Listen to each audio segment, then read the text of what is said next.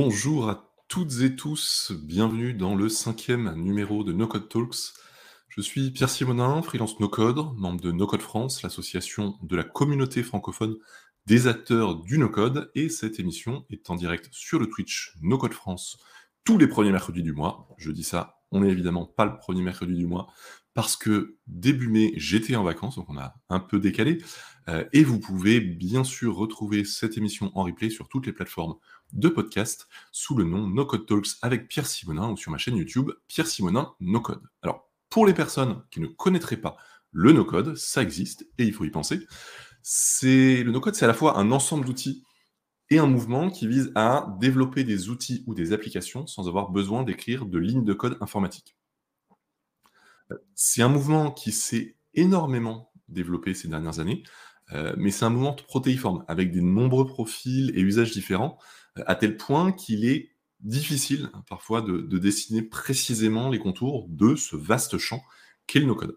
Et en particulier, il y a deux discours majoritaires que l'on entend dans la communauté et dans la communication autour du no-code. D'un côté, il y a un discours hyper inclusif. Venez, le no-code, c'est facile, il n'y a pas besoin de compétences, vous allez pouvoir développer rapidement tout ce que vous, voulez. Allez, c'est parti. Euh, et de l'autre côté, il y a un discours très élitiste. Le no-code, c'est sérieux. C'est pas parce qu'il n'y a pas besoin de code qu'il n'y a pas besoin de compétences. Si vous ne formez pas, vous courez à la catastrophe. Et ces deux discours sont opposés, sont apparemment irréconciliables, mais ils sont aussi faux, tous les deux. Ils sont un poil trop extrêmes, un poil pas trop nuancé. Euh, le mouvement no-code, c'est avant tout une réalité diverse qui se situe entre ces deux discours extrêmes. Euh, et évidemment, si en plus de ça, euh, on, on, ajoute, on va dire, les, diversités de pratiques qu'il y a au sein même d'une entreprise, euh, ça nous donne un, sacré casse-tête et un sac de nœuds que l'on va tenter de démêler avec mon invité du jour, qui est Benjamin Poté. Alors, Benjamin a commencé sa carrière en tant que développeur, il a progressivement bifurqué vers l'avant-vente de solutions IT, où son profil technique, lui, a permis d'entrer dans le détail de la solution avec les clients potentiels. Et il est tombé dans la marmite du no-code il y a deux ans, il était recruté par Make. Alors, à l'époque, c'était Integromat, euh, qui est évidemment un, éditeur bien connu de la communauté, et personnellement, un, outil que j'adore, hein, qui fait vraiment partie de ma, stack de, prédilection. Aujourd'hui, euh, Benjamin a ce rôle d'avant-vente auprès des prospects grands comptes de Make. Et je précise au passage que Benjamin ne travaille ni au support ni au produit de Make, euh, contrairement à ce qu'on pourrait croire, hein, parce que Benjamin est aussi une tête connu, très connu, euh, du Slack No Code France, où sous le pseudo de Benjamin de Make, il est toujours prêt à voler au secours des utilisateurs et utilisatrices de Make sur les sujets les plus pointus. Eh bien, bienvenue Benjamin. Bonjour Pierre, merci. Ravi d'être euh, à ce No Talk.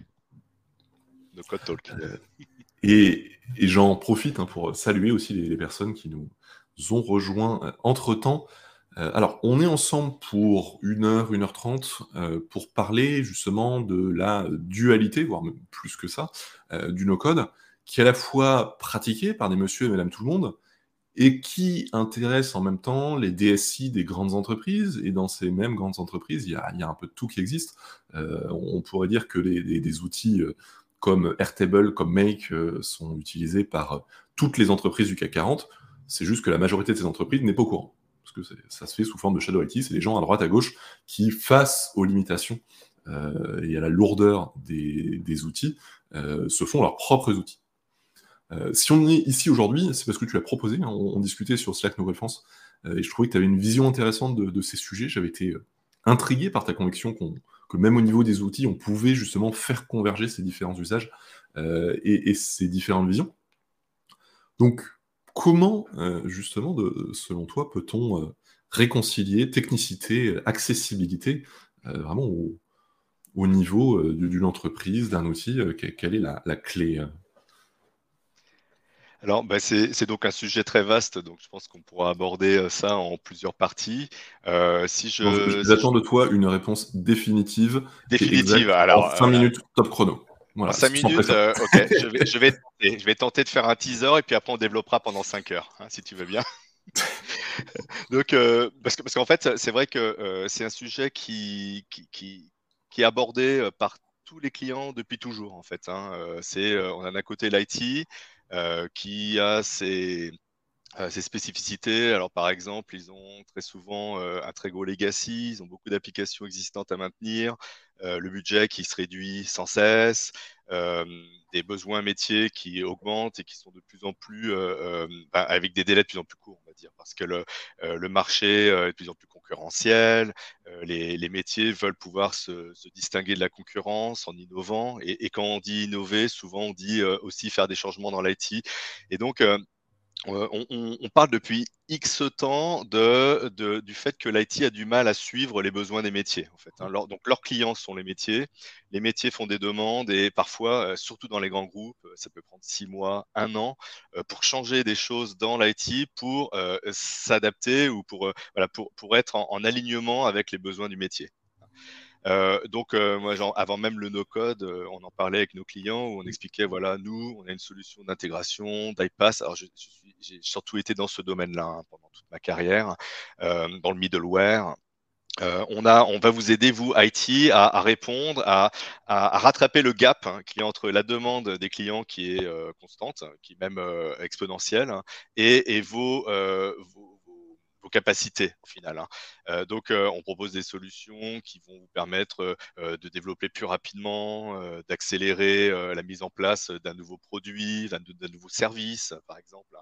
Hein. Et, en fait, c'est pour ça que moi, le, no-code m'a énormément intéressé parce que on était en train de dire, et on est toujours en train de dire, attention, les, citizen developers, donc les gens du métier, vous allez pouvoir en faire, enfin prendre la main. Vous allez pouvoir enfin euh, euh, travailler vous-même euh, sans nécessiter le moindre IT. Et, Pierre, tu l'évoquais tout à l'heure, c'est tout à fait vrai. les grands groupes utilisent tous ces produits no-code, mais en shadow IT. alors, du coup, ça plaît pas aux IT. Les IT sont plus, plus comment dire, comprennent mieux, comprennent mieux les risques hein, euh, qui sont associés au Shadow IT, hein, parce qu'on a vu les réglementations qui, ne cessent d'évoluer, euh, le GDPR, euh, toutes, les normes en fait qu'impose chaque pays, chaque région, et, ça, ces, normes-là parfois ne sont pas bien comprises par les métiers, et l'IT a très peur justement qu'avec ce Shadow IT, des données puissent être sortie de l'entreprise, euh, des secrets industriels puissent être euh, révélés, etc. Donc, euh, donc c'est un sujet où, à un moment donné, il va falloir qu'on se pose autour d'une table et qu'on discute hein, entre les, métiers et les gens de l'IT pour se mettre d'accord sur des solutions qui, qui répondent à tout, à tout en fait, hein, qui répondent aux, besoins de contrôle de l'IT et aux besoins de, rapidité de mise sur le marché hein, des, métiers. Voilà, c'est une longue, longue introduction. Mmh non, mais c'est, on, est effectivement au cœur du sujet. C'est vrai que ces, inquiétudes, euh, j'ai envie de dire, elles, existent à raison. Euh, sur un certain nombre d'outils no-code, il y, a une vraie accessibilité. C'est vrai qu'une une personne, même sans vraiment de connaissances informatiques, peut rapidement prendre en main ces outils, en, faire quelque chose.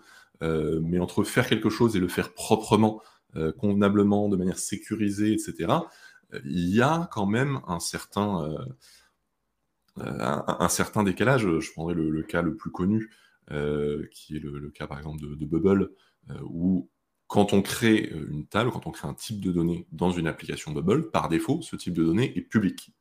C'est-à-dire que peu importe ce qui sera créé dans cette application, ce sera visible par le monde entier.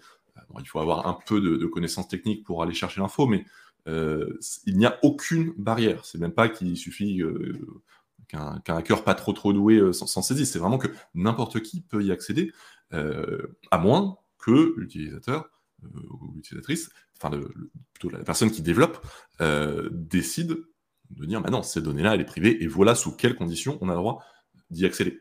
Sauf que si on ne le sait pas, si on ne le fait pas, à ce moment-là, on se retrouve avec une donnée qui est accessible à tout le monde, et si c'est des données sensible, c'est un vrai problème. Et, ce genre de... Donc ça, c'est le, cas un peu plus flagrant, mais ce genre de problème existe euh, dans, tous les sens. On peut, on peut se retrouver avec des, petits ou, de très gros problèmes, effectivement, euh, avec ces outils, s'ils sont, euh, sont mal utilisés,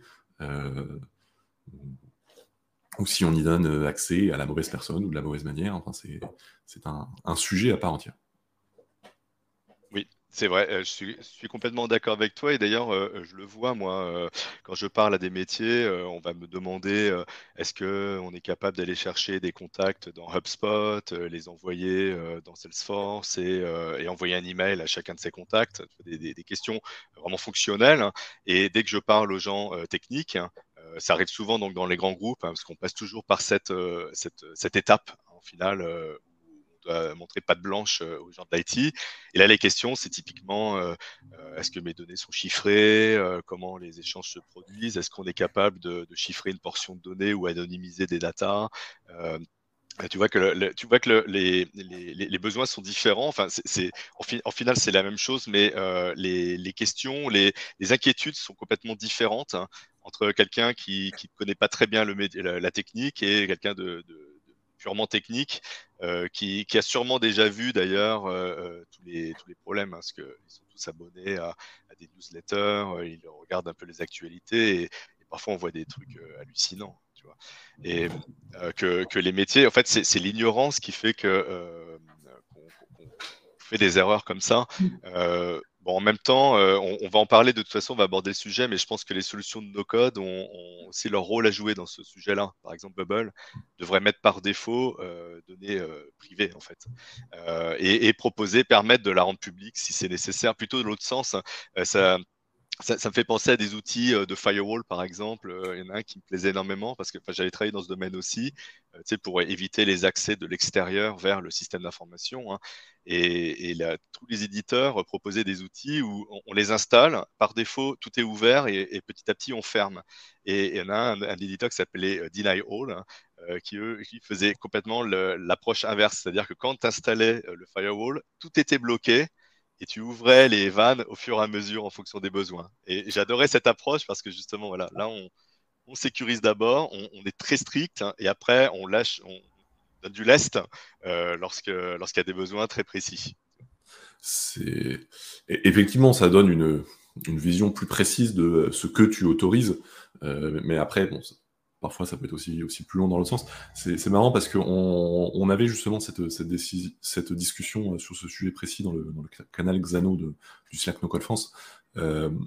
et j'avais un peu le, même avis que toi, c'est-à-dire euh, il faudrait par défaut mettre ça, mettre ça en privé. Euh, sur Xano, le, sujet est un peu différent. C'est pas pas les données, c'est les endpoints API qui sont euh, par défaut accessibles sans, sans authentification. par, par, défaut, il faudrait, il faudrait pouvoir les protéger. Et on, m'avait répondu, et je trouvais que c'était, c'était pertinent, que c'est pas forcément mettre par défaut, mais c'est aussi l'UX, l'expérience utilisateur de l'outil, euh, qui doit, qui peut être adapté euh, pour traiter ce cas, c'est-à-dire euh, poser la question au moment où on le crée, est-ce que tu veux que ce soit public ou que ce soit privé, mais au moins si c'est public, tu le sais, tu as été informé, ou au moins juste un, message d'information, attention, quand vous créez, c'est public, ce sera à vous de gérer la sécurité derrière.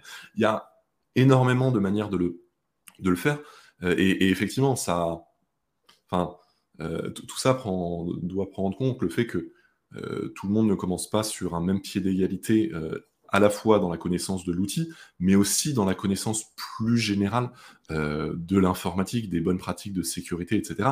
moi, j'avoue que quand j'ai commencé dans le code il y a quelques années, j'y connaissais pas grand-chose et j'apprends un peu sur le tas. il y a sûrement encore un certain nombre de choses que, que je ne connais pas et je ferai sûrement encore deux trois erreurs avant de avant de les, les découvrir. Moi aussi, c'est pareil. Après, ce que ce que disaient Xavier et Arnaud euh, dans, le, dans les commentaires, euh, c'est que finalement, souvent, le problème vient quand même des personnes plutôt que des outils. C'est pas les outils qui sont mal sécurisés, ça peut arriver, mais il faut quand même déjà un certain nombre de compétences pour réussir à, le contourner. Euh, le problème, souvent, il y a quand même quelques, quelques cas, par exemple Software qui expose un peu trop les données, etc. Mais euh, le plus souvent, c'est pas un problème de, mauvaise sécurisation de données, c'est un problème de mauvaise utilisation par les personnes. Et c'est vrai que ce que tu évoquais, euh, qui est en fait un déplacement du centre de gravité, euh, de avant, l'IT avait la main mise sur tout, euh, et, mais le problème, c'est que ça répondait pas suffisamment aux besoins ou pas suffisamment vite, etc. dans mon ancienne vie, mon métier, c'était d'écouter les gens sur le terrain. Je faisais des enquêtes sur le terrain sur un tas de sujets. Et je ne te raconte pas le nombre de fois où j'ai vu remonter le fait que l'IT, c'est horrible, saisir trois ou quatre fois la même donnée dans trois ou quatre systèmes d'information différents. C'est infernal. donc, il y a à la fois un besoin qui est clair, mais en même temps, aujourd'hui, une, réponse qui est trouvée euh, face à, cet environnement invivable, c'est le shadow IT. Tant pis, si les outils qu'on me fournit ne sont pas adaptés, je vais le faire dans mon coin. Euh, et, j'ai envie de dire, en fait, l'intégration des outils no-code par la DSI n'est même pas un choix, c'est plutôt une nécessité euh, face à, la réalité qui est que bah, sur le terrain, il y a de plus en plus de gens qui les utilisent et qui les utiliseront. Euh, utiliser les outils no-code aujourd'hui, c'est aussi beaucoup euh, faire sur Google Sheets, c'est des choses un peu plus, des, solutions un peu plus, un peu plus anciennes, mais la réalité est que ça existe et que si les IT restent vraiment campés euh, sur, leur position de non, non, mais on, a un système, on n'en dérangera pas, en fait, c'est juste qu'ils se voient la face, c'est juste qu'ils ne veulent pas voir ce problème, ils ne veulent pas le, prendre à bras corps, alors que bah, la nécessité, euh, enfin, les, inviterait plutôt justement à, prendre ça en main, à se dire, bah, ok, on va prendre des licences Make, Airtable, etc., pour que euh, vous puissiez faire les choses, mais qu'en même temps, on puisse vous accompagner, vous guider, vérifier ce qui est fait, etc., euh, pour que ce soit fait proprement et justement limiter ces risques. Mais tu, as, tout à fait raison, et, en fait, ça vient, ça vient, ça commence. là, typiquement, alors, je, t'avoue, comme, tu le disais en introduction, ça, fait, ça ne fait que deux ans que je travaille dans le no-code. Euh, je t'avoue que je ne connaissais rien du no-code parce que je parlais essentiellement aux IT. Hein. donc, euh, je faisais mmh de l'intégration, euh, de l'API management, tu vois, des choses comme ça. Et, et du coup, je ne sais plus, pas trop comment, comment était le no-code avant ces deux ans, mais c'était, enfin, ce que j'en entendais dire, c'était c'était trop light, ça permettait de pas faire grand-chose était vite limité et du coup euh, faire du custom c'était mieux ou euh, utiliser des outils euh, pour l'IT c'était mieux parce que on allait plus loin avec hein, et on allait au-delà des, limites de ces outils de code.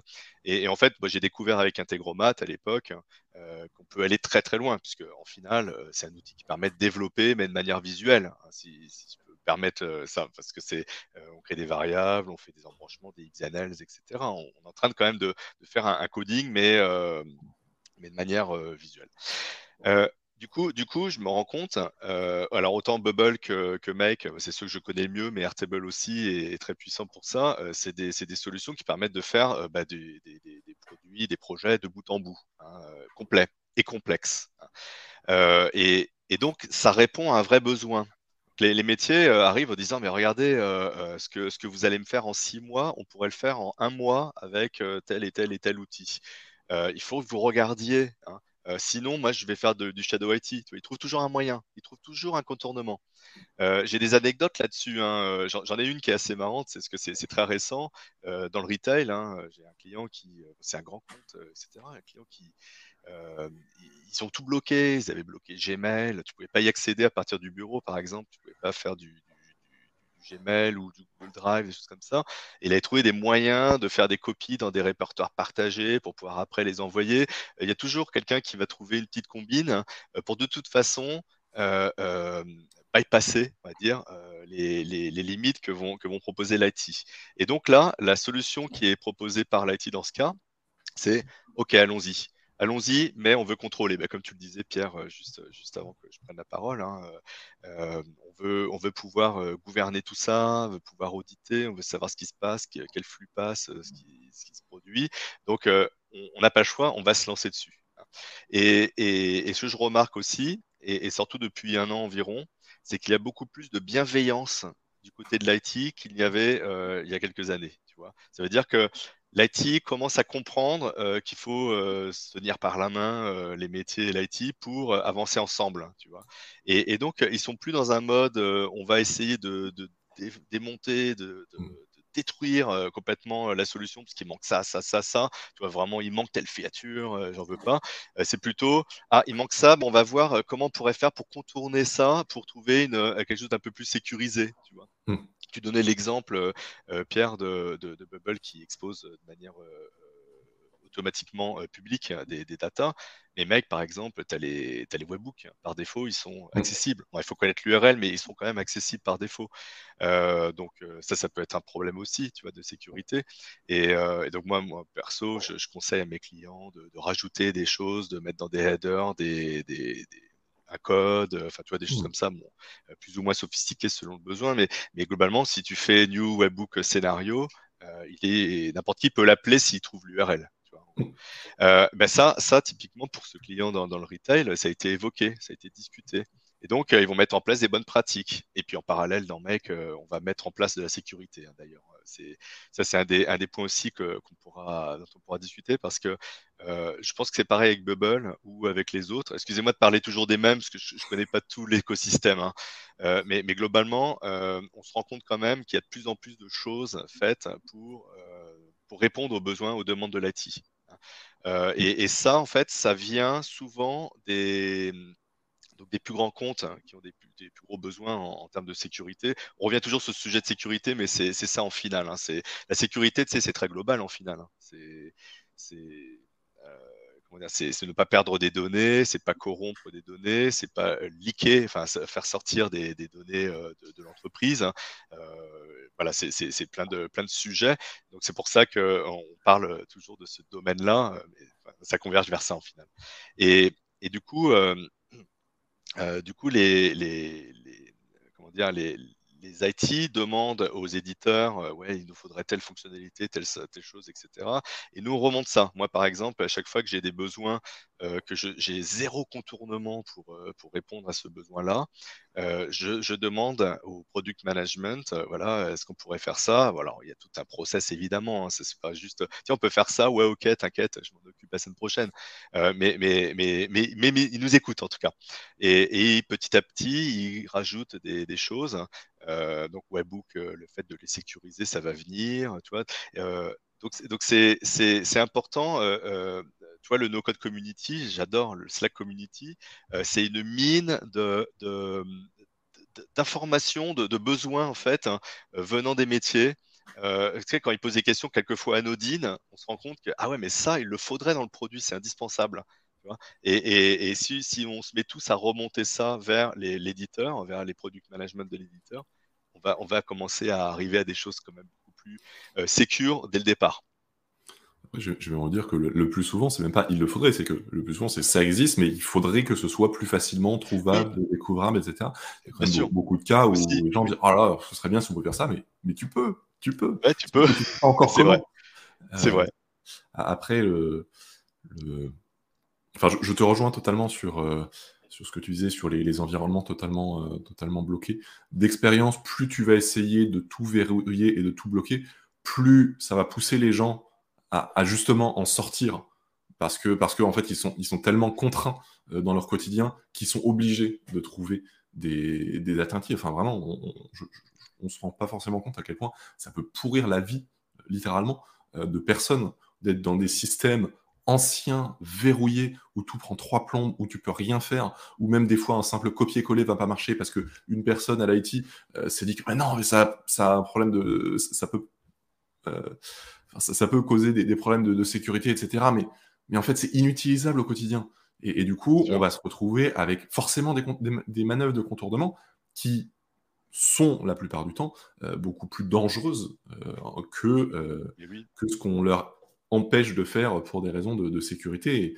Et, c'est vrai que, comme dit Shop de Luxe, euh, les, DSI n'ont plus le choix, euh, elles, doivent, elles doivent forcément agir dessus. C'est en quelque sorte la fin de leur, dictature. Alors, les DSI sont plus ou moins des dictatures, on va dire, selon, selon les DSI. Euh, il y en a qui, qui, sont un peu trop et d'autres beaucoup plus ouvertes. Mais c'est vrai que je, je, rebondis aussi sur ce que tu disais. il y a régulièrement enfin des gens quand même qui prennent de haut euh, le, no-code et, et, ces outils. Euh, des développeurs et développeuses déjà, enfin qui, disent attendez, c'est bien mignon, moi j'ai appris le code, on fait, on fait des trucs complexes, c'est un métier, vous n'allez pas me dire que, que des outils euh, permettent de faire aussi bien, parce que en pratique non, tu fais jamais totalement aussi bien, mais en fait c'est pas pas le but, c'est pas le but du code de faire exactement tout pareil. Sinon, ça, sinon on n'en aurait pas besoin. et, aussi des, métiers, on va dire, un peu plus installés, enfin, des DSI bien sûr, des intégrateurs plus classiques. moi, je sais que je, pour un client, je travaille avec des intégrateurs de, de RP. Ah, mais il, m'adresse à peine la parole, quoi. je, je, suis pas du, je suis pas du métier. je, suis un petit jeune qui aime bien, qui aime bien bidouiller avec des outils, donc ça sert à rien de, de me demander mon avis ou de m'inclure dans quoi que ce soit. J'espère que, que ça leur portera pas préjudice à la fin, mais bon, euh, qu'aujourd'hui, quand même, sur la logique dont ça fonctionne euh, actuellement, ben, c'est comme moi qui en sais plus. Donc, euh, enfin, c'est des vrais problèmes, en fait, quand, quand on, quand, quand on prend de haut des outils, des gens, des, etc., forcément, ça finit par nous retomber dessus derrière. Euh, ça ne veut pas dire qu'il faut, euh, qu'il faut tout changer et qu'il euh, faut intégrer chaque nouvel outil qui se, qui se présente à la première occasion, parce que ça devient gérable aussi, mais effectivement, il y a, y a de toute façon une pression de la base qui arrive de plus en plus, parce qu'avant, les gens râlaient, mais il n'y a pas trop d'alternatives. Maintenant, les gens râlent, mais en plus, ont des alternatives. C'est-à-dire, ils râlent et ils disent, bon, si vous ne répondez pas en besoin, moi, je vais le faire. Oui. À, vouloir. oui, oui. Non, mais c'est, complètement d'accord avec ce que tu dis, mais ça évolue, ça évolue dans le bon sens, vraiment. Euh, mais c'est vrai qu'il y a deux ans, moi, quand je ne connaissais pas le no-code, je le, voyais aussi comme ça. Pour moi, le no-code, c'était euh, des solutions, euh, des petites solutions qui permettent de faire des petits projets. c'est pas du, c'est pas la vraie vie en fait. Hein, je, résume un peu, j'exagère parce que volontairement, c'était pas, pas tout à fait comme ça, mais, en tout cas, pour moi, c'est l'IT qui doit faire des projets techniques. Point qui doit créer un nouveau logiciel ou interfacer euh, le CRM avec tel autre système. Et, en fait, c'est aussi en découvrant la puissance de ces outils no-code euh, que j'ai réalisé qu'en fait, on, faisait les mêmes choses. Euh, bien entendu différemment parce que ben, on a besoin moins d'être technique pour faire le même type de projet. et, et, quand, encore une fois, quand je vois les gens de l'IT maintenant, il n'y a plus vraiment ce, dénigrement, on va dire, du no-code. Euh, ça va pas, pour l'instant, ça ne vient pas naturellement. Il y a juste un client que j'ai euh, dans le nord de la France qui a décidé, c'est l'IT qui a décidé de prendre Make. Donc ça, c'était mmh. étonnant. Euh, c'est la première fois que j'ai ça. ils n'ont pas parlé au métier. Ils ont juste dit, voilà, nous on veut Make. Après, quand je les ai, quand j'ai discuté un peu plus avec eux, je leur ai dit, tiens, alors vous allez donner le produit aux différents métiers? Ah non, non, non, du tout, du tout on prend pas, c'est pour répondre plus vite aux besoins des métiers. Tu vois. En fait, euh, ils l'ont ils l'ont eux-mêmes adopté pour leurs propres besoins, mais tout en gardant un contrôle. Tu vois, c'est, marrant parce que mmh. euh, là, là c'est, vraiment des, des, gens techniques qui, qui, ont adopté une solution de no-code pour répondre à des besoins euh, des métiers. J'adore, mais c'est encore rare. Mais en revanche, mmh. tous les autres gros clients que je vois lorsque je discute avec l'IT, ils nous prennent sérieusement. Ils nous envoient leur security assessments, ils nous posent des questions, ils nous parlent d'architecture. Donc là, je retrouve un petit peu euh, mes anciens jobs euh, mmh chez les autres éditeurs d'iPass, par exemple, euh, où, finalement on, répondait à toutes ces questions. tu vois, ce qui est marrant aussi, c'est qu'il n'y a pas encore de RFP, par exemple. tu vois, les, les, les, RFP, les Requests for Proposal, où on doit répondre à un questionnaire, on doit faire un, tout un, dissertation euh, sur, sur la solution et comment elle peut aider le client. Euh, ça n'existe pas encore. Et pourtant, c'est une mode très, très IT, on va dire, les mmh. RFP. Et là, là, il y a encore des choix qui sont faits. Euh, les, les, decision makers, c'est encore des, quand même des gens des métiers. et, et on passe pas par cette case RFP, excepté les security assessments que nous demandent les, les, gens de la technique. Tu vois. mais en tout cas, tout ça pour dire que euh, euh, ça évolue et, par contre, je, réalise quand même que quand je réponds à des questions aux gens techniques, parfois je me dis ouais c'est vrai il manque ça, il manque ça, il manque ça, tu vois. Il y a quand même des choses qui vont être indispensables si on veut vraiment leur donner envie de travailler avec les métiers. Et, je pense, tu sais, euh, aux gestions de cycle de vie, au versionning, euh, gestion de source. Euh, il y a énormément de choses. Hein. Enfin, on, avait mmh. évoqué une liste gigantesque en interne. On disait voilà, on voudrait ça, ça, ça, ça, ça, ça, ça pour que ce soit réellement adopté par aussi par les par les gens techniques aussi. Tu vois. Donc voilà, donc c'est un sujet vachement vaste et, et je pense qu'il y a à la fois la mentalité qui évolue, mais aussi la technologie qui évolue. Mmh.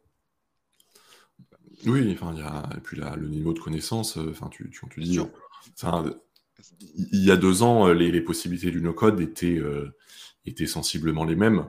il y avait moins d'outils qui avaient, qui avaient ces capacités et, et c'était un peu plus compliqué à, à, mettre en place. par exemple, les, possibilités de Bubble il y a deux ans étaient les mêmes qu'aujourd'hui. C'est juste que c'était beaucoup plus galère à, de, développer et, et Integromat, pareil, à part quelques quelques, quelques fonctionnalités, mais qui sont plutôt des fonctionnalités de, de qualité de vie et justement des fonctionnalités enterprise. Euh, sinon, euh, les possibilités de l'outil étaient euh, quasiment strictement les mêmes il y a deux ans. Oui, oui, tout à fait. Et, d'ailleurs, c'est bien que tu évoques enterprise, parce que parce qu'en fait, c'est vrai qu'il y a aussi une distinction à faire. moi, j'ai encore des, on a encore des clients, tu as vu, enfin 90% des clients sont quand même sur la version self-serve, sur euh, Pro, Core, Team, etc. pour Make. Hein. Euh, et, ça suffit. Quoi. Ils n'ont pas besoin de gestion de version, euh, ils n'ont pas besoin d'autres types de, de, fonctionnalités avancées que demandent les grosses entreprises. Hein. donc, donc c'est vrai que là, là vraiment, le, sujet, c'est vraiment comment le faire adopter par des, des plus gros groupes hein, qui, qui, qui, stagnent en quelque sorte. C'est-à-dire vraiment l'IT ne peut pas, peut pas suivre la demande. Mmh. Et voilà, donc c'est important parce que euh, tu vois des, des, choses qui vont, euh, qui, vont, par exemple, sortir euh, essentiellement sur la version entreprise de Make. Hein. Par exemple, on va avoir un, agent qu'on va installer en local pour pouvoir appeler des, logiciels on-premise. Donc ça, ça, ça sert aux grands groupes qui ont beaucoup de legacy et qui mmh. veulent, toi, qui, qui, veulent appeler leur existant, en plus d'aller de faire un, un, move to the cloud, hein, tu vois. Et, et j'imagine que les clients que tu vois ou, même euh, d'autres utilisateurs de Make, euh, bah, ils ont pris euh, que des solutions dans le cloud et là, on veut orchestrer et automatiser des échanges entre ces applications essentiellement dans le cloud. Donc moi, je pense pas que l'agent local, ça servirait à rien de le mettre pour un plan pro, par exemple, parce qu'on n'en a pas besoin. Bah, enfin, de manière générale, ça répond aux, besoins de comment je fais pour me connecter à un outil qui n'a pas d'API? Euh, Alors c'est pas le cas. Euh, c'est en fait juste, excuse-moi, je, te coupe juste. Euh, ce sera vraiment quand même, ce sera quand même un tunnel HTTP. Donc ça il faudra ah quand même qui est, ouais, il faudrait quand même qui c'est très spécial, mais c'est une première mouture. Hein, ça va évoluer bien sûr, mais pour l'instant, on va avoir une version pour SAP. Donc là, effectivement, ça appelle du code s'appelle des BAPI, des RFC SAP, mais, mais la version euh, pure HTTP, ça va être quand même pour appeler des endpoints euh, ah dans, l'entreprise. Donc c'est un petit peu, euh, c'est pas encore tout à fait comme moi je le voudrais. J'aimerais bien justement pouvoir rajouter un driver JDBC et appeler une base de données. Euh, c'est pas encore ça. Mais, mais donc, donc c'est enfin, voilà, pour des cas très, très précis, on va dire. Ok, donc là, effectivement, oui, c'est pas forcément pour le, pour le grand public. Je, reprends un peu les, remarques et, questions dans, les, commentaires. Euh, Xavier nous, disait l'IT, ça doit être pragmatique. Euh, j'ai envie de dire, tout le monde doit être pragmatique. En pratique, euh, on arrive tous avec nos biais, nos a priori, nos. C'est vrai que les, enfin, aucune décision n'est faite de manière purement rationnelle. Et, il faut, aussi savoir composer avec ça et, et il faut savoir notamment composé avec la, volonté de contrôle de l'IT qui est, j'ai envie de dire, légitime et, et, la frustration et l'envie que ça avance du métier qui est tout aussi légitime.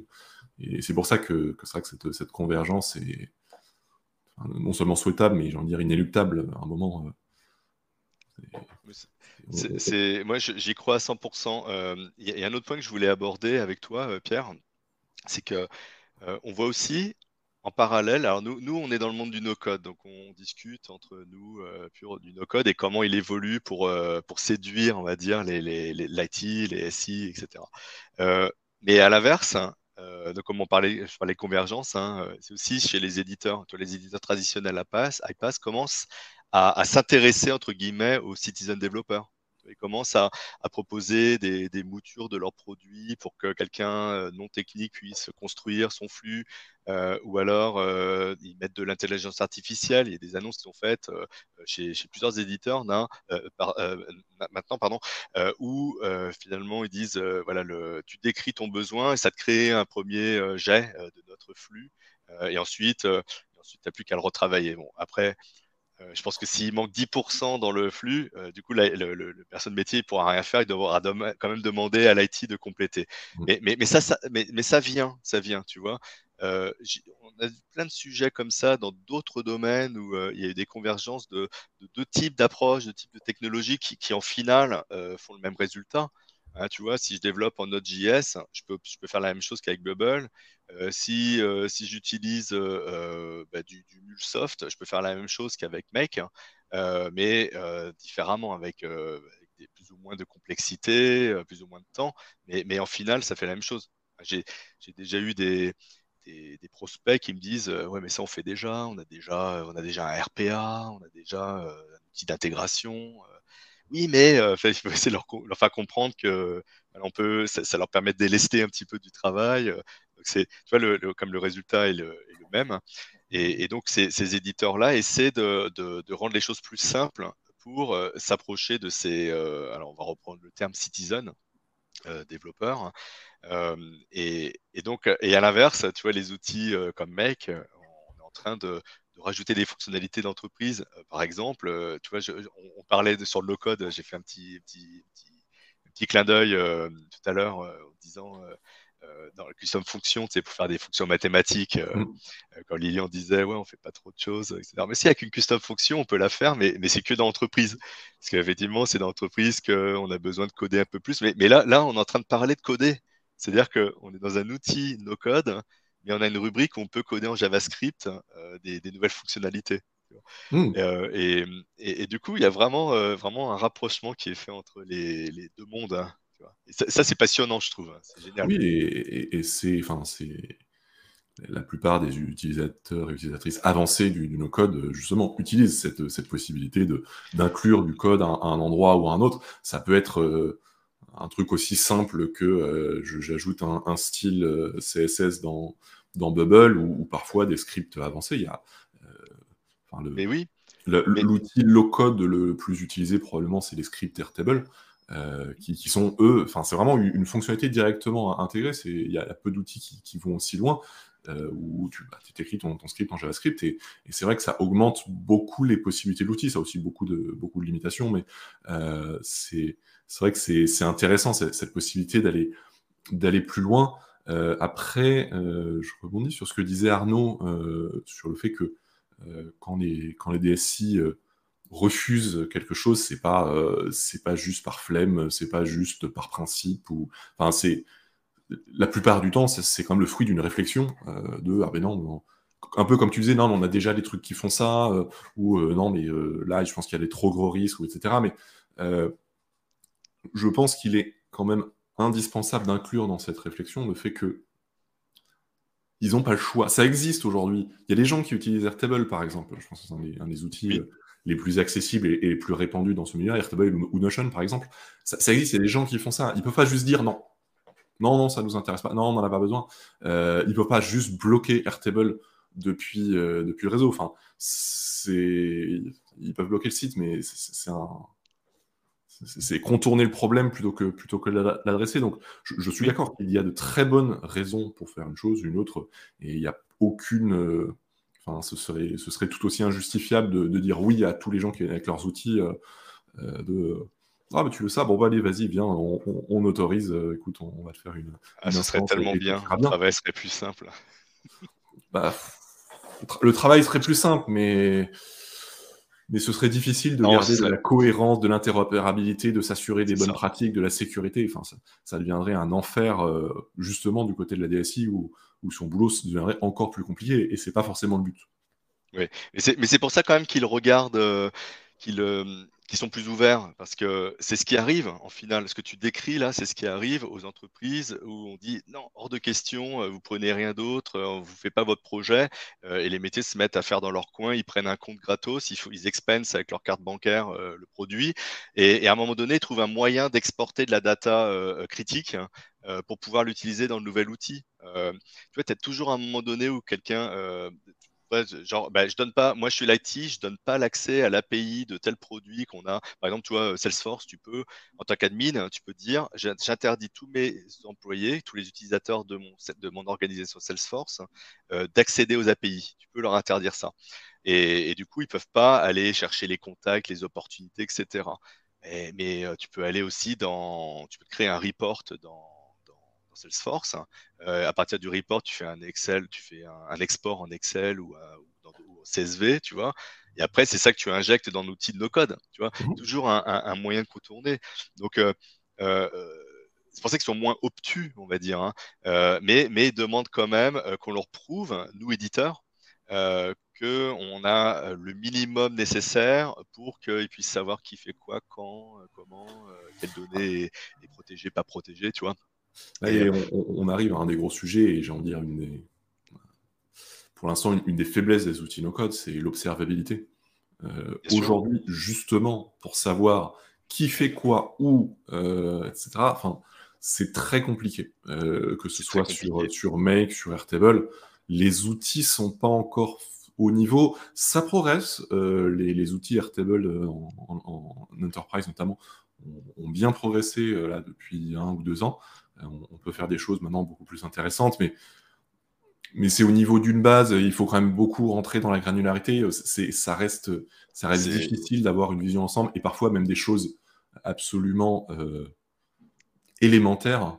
C'est, difficile d'y accéder euh, si, si on approche de la limite des, euh, du, nombre d'automation qui tournent par mois. Bon courage pour déjà s'en rendre compte et ensuite voir d'où ça vient. C'est, mais, mais des choses assez, assez difficiles. Et c'est vrai que quand on est une DSI, qu'on a besoin de, de donner accès aux gens, mais c'est une toute partie, petite partie du boulot, c'est aussi de, suivre et d'accompagner et tout ça, ben, ne pas avoir cette, cette, visibilité est quand même un, frein. Mais, mais, complètement. Et, euh, et, on, a, on a des éditeurs qui, euh, qui ont compris euh, ce besoin, qui aident, par exemple, Etsyscale, on en parlait Pierre tout à l'heure. Mm. propose de, de, pouvoir monitorer divers outils. Alors, mec en, fait partie, hein, euh, pouvoir un peu mieux comprendre qui fait quoi, euh, quelles sont les différences entre deux versions d'un scénario. Donc ils, ont, ils, apportent ça. Donc l'éditeur lui-même, euh, comme mec, essaie aussi d'apporter ses, propres fonctionnalités au fur et à mesure. Hein. Et, moi j'avais un autre client, mais je ne sais pas si j'ai le droit de l'évoquer, enfin de le citer. Du coup je vais pas le faire, mais il s'est fait son dashboard lui-même, hein, par exemple il a, il a utilisé Prometheus pour aller chercher des informations directement via les API de, Make. Hein, et il a créé ses dashboards sur, euh, il me semble que c'était euh, Kibana, euh, pour avoir des, tableaux de bord, savoir qui a fait quoi, qui, qui travaille sur un scénario, quels sont les scénarios qui n'ont pas été correctement classifiés. après, pour l'exécution, quelle est la consommation à un instant T ou, dans le temps euh, sur tel et tel scénario pour voir les pics d'activité, pour voir s'il y a une anomalie. Tu vois. Mais il a été obligé de construire tout ça. Et ça, c'est dommage. Euh, moi, j'ai dû construire aussi des, exemples de monitoring avancé, mais euh, j'utilise dans un cas, j'utilise Airtable pour stocker mes, mes, logs. Dans un autre cas, j'utilise le data store de Make. Et je fais de la bidouille en quelque sorte, parce hmm. que je crée un scénario qui consomme en plus hein, pour pouvoir voir mes, mes utilisations de, la plateforme pour pouvoir avoir un suivi. Tu sais, quand tu as un scénario qui appelle des sous-scénarios, euh, bah, si tu veux le faire manuellement, il faut que tu ailles dans chaque euh, scénario, que tu fasses des searches dans, les logs. Euh, tu vois. Donc, c'est, si tu veux éviter ça, si tu veux avoir quelque chose de, visible immédiatement, bah, il faudrait être capable de pousser ça sur des outils de CM, par exemple. Ou, ou, avoir directement dans l'interface de quoi, de quoi superviser, faire des drill down, tu sais, rentrer plus en mmh. détail. Et, et, moi, je pense que tant qu'on n'a pas ça, on, aura du mal à, s'imposer dans le monde de l'entreprise, enfin, des grosses entreprises. Mais, c'est vrai que euh, c'est quand même une grosse avancée. Euh, que, alors aujourd'hui, ces outils euh, d'observation, les dashboards, etc., n'existent pas, mais effectivement, depuis peu, parce que pour, pour Make, ça date du passage d'Integromat à, à, Make il y a un peu plus d'un an. Pour Airtable, ça date de, de, mémoire d'il y a un an et quelques. aujourd'hui, on a accès pour ces outils à la metadata API qui justement permet tout ça, permet de récupérer ces infos. Et c'est vrai que c'est en soi une grosse avancée et, et, un gros pas en direction du, des DSI de dire ben, on n'a peut-être pas les outils pour, pour vous afficher toutes ces infos, mais en attendant, on vous met à disposition la donnée pour que vous puissiez, euh, pour que vous puissiez piloter ça. Et enfin, tu, dans Airtable, tu peux te, euh, utiliser la metadata API pour finalement mettre dans une base Airtable les données, les, les données que tu veux observer et que tu veux suivre. Et, c'est vrai que, mais bon, c'est des choses euh, assez, assez complexes à, mettre en, place, mais qui aujourd'hui deviennent possibles. Et c'était il n'y a pas si longtemps. Euh, ça, euh, totalement impossible. Oui, c'est vrai. C'est vrai qu'à Tegromat, il n'y avait pas d'API à l'époque. Moi, quand, je suis arrivé, il, commençait tout juste à, créer cette API en même temps que ça a été, euh, voilà, ça a été migré sur du Make. et, euh, je trouve ça même incroyable qu'il n'y ait pas eu d'API avant, perso. Mais bon, maintenant ça va, c'est fait, on a une API et, ils augmentent les, les endpoints régulièrement. On a de plus en plus de, services disponibles, notamment pour les logs. Mais, voilà, c'est vrai que moi je suis étonné que ce soit si récent, perso. Euh, surtout des éditeurs qui, tournent beaucoup autour des API en final, parce que quand même, euh, Make c'est un des gros consommateurs d'API tierces. Hein. Mmh il, était, temps qu'il lui-même expose ses, API. Hein. ouais, bah, il y a toujours des, choses dans les roadmaps, des fois on se dit des trucs, mais pourquoi ça arrive comme maintenant ça Pourquoi c'était pas déjà là il y a 5 ans C'est fou, hein. c'est fou. Mais, mais, en tout cas, tu as raison, c'est exactement ça euh, que demandent les, les gens du, technique, hein, euh, et aussi demande d'avoir justement ces capacités à, prendre le contrôle quelque part et à, aider aussi, à accompagner euh, les, gens des métiers. Donc c'est pas seulement dans l'éducation, parce que ça, c'est indispensable de toute façon, mais ça c'est en interne. Euh, je ne sais pas si... Enfin, moi, moi, je suis déjà dans une entreprise qui, est, qui a plus de 3000 employés, parce que ça, ça appartient à Celonis, mec maintenant. Hein, et Celonis est plus gros, et, du coup, on, on est, on, on est soumis aux certifications ISO 27001 par exemple, et donc on doit faire des trainings régulièrement en tant qu'employé. Par exemple, je dois, je, dois, savoir ce qu'est une donnée privée versus une donnée publique, euh, je dois savoir, euh, enfin tu vois, on a, on a pas mal de, formations chaque année à, suivre euh, pour se faire certifier, pour que l'entreprise soit certifiée en mmh. finale. ça, ça, ça fait partie de, l'éducation que, que, proposent maintenant presque toutes les entreprises, parce que c'est quasiment obligatoire vis-à-vis des, réglementations. Tu vois, euh, c'est vrai que c'est, je savais pas qu'un email c'était une donnée personnelle. Hein. Pour moi, c'était, euh, tu vois, des, choses comme ça qu'on apprend euh, grâce à ces, à, ces trainings-là. Donc il y a ça, ça, ça, ça, ça permet au métier d'être plus au courant de ce qu'ils peuvent faire ou pas faire. D'accord? Donc, ça, moi, je trouve que c'est déjà, déjà bien qu'il y ait tout ça en parallèle où on éduque, on apprend ce qu'est du mmh. phishing, on apprend ce qu'est une donnée perso, etc. Et, et, de l'autre côté, ben, on a donc les, les, les gens de l'IT qui, qui, qui, vont pouvoir de prendre de plus en plus le contrôle quelque part. Alors, c'est des demandes parfois qui ne sont pas encore réalisables. Hein manque encore des choses. Euh, moi, j'ai des, clients qui disent Ouais, mais les connexions, les connexions dans, dans, dans Mec, je pense que c'est pareil avec Bubble. Euh, je veux pouvoir, ou, les autres outils, euh, je veux pouvoir décider qui voit quoi. Je veux pas que les, les, les, utilisateurs utilisent leur propre compte. Je veux créer un compte de service hein, sur Google, par exemple pour euh, pouvoir maîtriser euh, ce qu'il fait, hein, pour pouvoir euh, le, stopper à n'importe quel moment quand je vois qu'il y a un problème, ou changer ses scopes pour l'empêcher d'écrire plutôt que de lire, tu vois, des choses comme ça. Donc, des choses qui sont parfois compliquées à faire, tu vois, avec des outils comme Make. Et, ça, et ça, ça vient en fait aussi, tu vois. Et on, a, on a de plus en plus de petits, de petits morceaux de fonctionnalités qui font que euh, les IT se sentent plus euh, euh, dans le contrôle, tu vois. Et, finalement, ils disent, voilà, moi, je m'occupe de la partie complexe. S'il y a besoin de faire du custom fonction, je te l'ai créé. Si tu as besoin du custom app, je te la crée. Et toi, tu vas l'utiliser dans ton scénario avec les connexions que je te donne, par exemple. Tu pourras donc créer ton... tu seras très rapide, mais tout en gardant la gouvernance.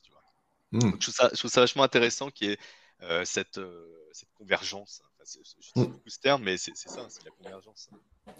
Après, je, propose de, de, dézoomer un peu parce que euh, donc, cette convergence au, au, sein des grandes entreprises qui se fait petit à petit et à des niveaux très divers, on dire, sur, les, sur les environnements, est-ce qu'elle pourrait pas devenir une divergence avec les autres personnes qui utilisent ces outils? Euh, parce que à mesure que, les outils euh, s'adaptent justement aux besoins très spécifiques des grands comptes, est-ce que on ne va pas perdre le contact justement avec les personnes qui probablement aujourd'hui représentent encore la majorité euh, des, utilisateurs et utilisatrices des outils, peut-être pas la majorité des revenus, mais est-ce que justement on perd pas en, en accessibilité ou, où on va pas noyer euh, des, personnes euh, face à, enfin, dans une, marée de, fonctionnalités dont elles n'ont pas besoin. Euh, je pense qu'il y a différentes manières de le faire et différents outils s'en sortent plus ou moins bien. je pense que Make fait partie des bons élèves en la matière parce que l'expérience en fait est quasiment inchangée pour les utilisateurs lambda C'est-à-dire que qui est tous ces efforts du côté de Enterprise, moi, ne m'affecte pas, par exemple, sur mon compte perso, et, utiliser Make, c'est aussi facile que ça l'était avant. Euh, alors, c'est facile et relatif, parce que Make fait partie des outils avec une petite courbe d'apprentissage. Euh, voilà, c'est pas, c'est pas l'outil le plus accessible, du monde, mais c'est pas non plus excessivement technique.